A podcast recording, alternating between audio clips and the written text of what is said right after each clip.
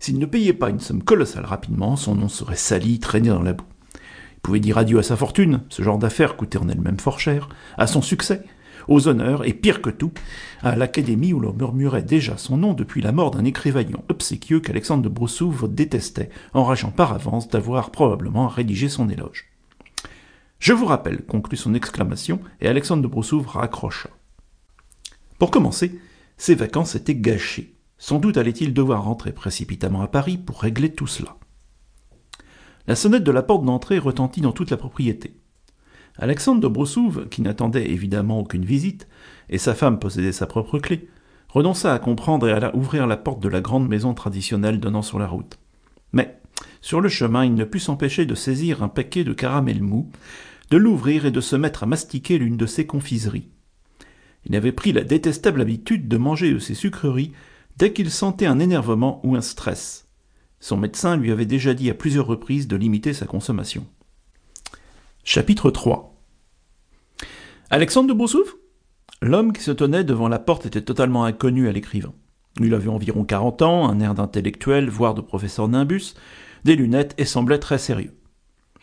L'auteur, encore sous le choc de toutes ces surprises, sans doute, grogna d'une manière affirmative et fit signe aux visiteurs d'entrer puis de s'installer dans le salon. Il prit place dans un fauteuil en face, s'abstenant d'offrir une quelconque boisson. Je me nomme Michel Gravois, vous avez déjà eu la communication téléphonique avec votre avocat, je pense. Alexandre de Broussouf n'était pas homme à s'étonner, mais là, il ne put s'empêcher de rester bouche bée, tout en agitant la tête de haut en bas, avec un air parfaitement ridicule.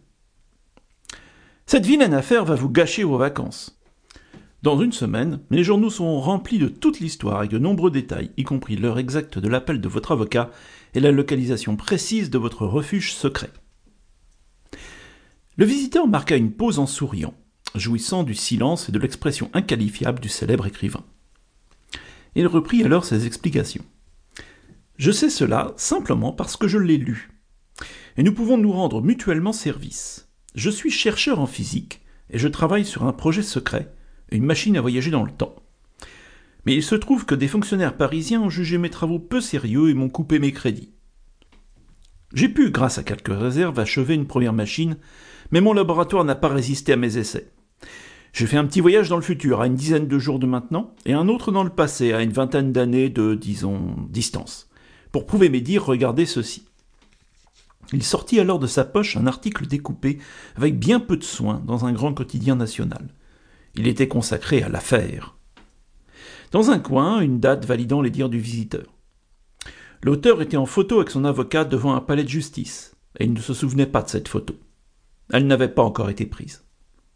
Le visiteur prit un briquet et réduisit en cendres l'article, laissant à peine le temps à l'écrivain de le lâcher sur le carrelage pour ne pas se brûler.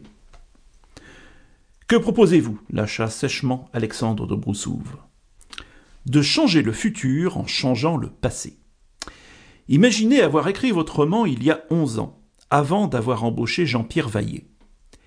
Imaginez que vous n'ayez pas voulu le publier à l'époque. Vous aviez l'habitude de publier deux romans par an, pas trois mais que vous l'ayez déposé chez un notaire de la région et que vous ayez retrouvé un exemplaire dans vos tiroirs récemment, comme Jean-Pierre Vaillet à l'époque où il travaillait pour vous, que l'âge et la paresse aidant, vous ayez décidé de le publier maintenant.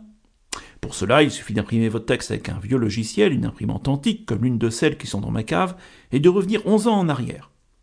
Pour mes bons services, vous me confierez votre bateau et vous financerez le dépôt des brevets que je compte prendre. Pourquoi mon bateau? C'est très simple. Le voyage déclenche des perturbations magnétiques importantes. C'est pour cela que mon laboratoire n'a pas résisté. En installant la machine sur votre voilier en bois, nous pourrons la mettre en route au large sans aucun inconvénient. Les petites pièces métalliques ne poseront pas de problème tant qu'elles restent à l'intérieur du champ temporel.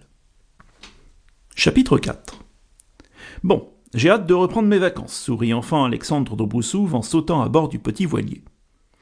C'était la première fois que Michel Grévoire le voyait joyeux depuis qu'il le connaissait, depuis deux jours de leur vie, onze ans plus tard. Un simple air interrogateur du chercheur suffit à déclencher les explications de l'écrivain, désormais très prolixe et plaisantant à tout propos. Les deux hommes en profitèrent pour appareiller et quitter la petite baie discrète où ils avaient stoppé le navire. Été voir le notaire chez qui j'ai acheté ma propriété. Il m'a fait comprendre que j'avais pris un sacré coup de vieux, bien dix ans. Mais il a enregistré mon dépôt comme de bien.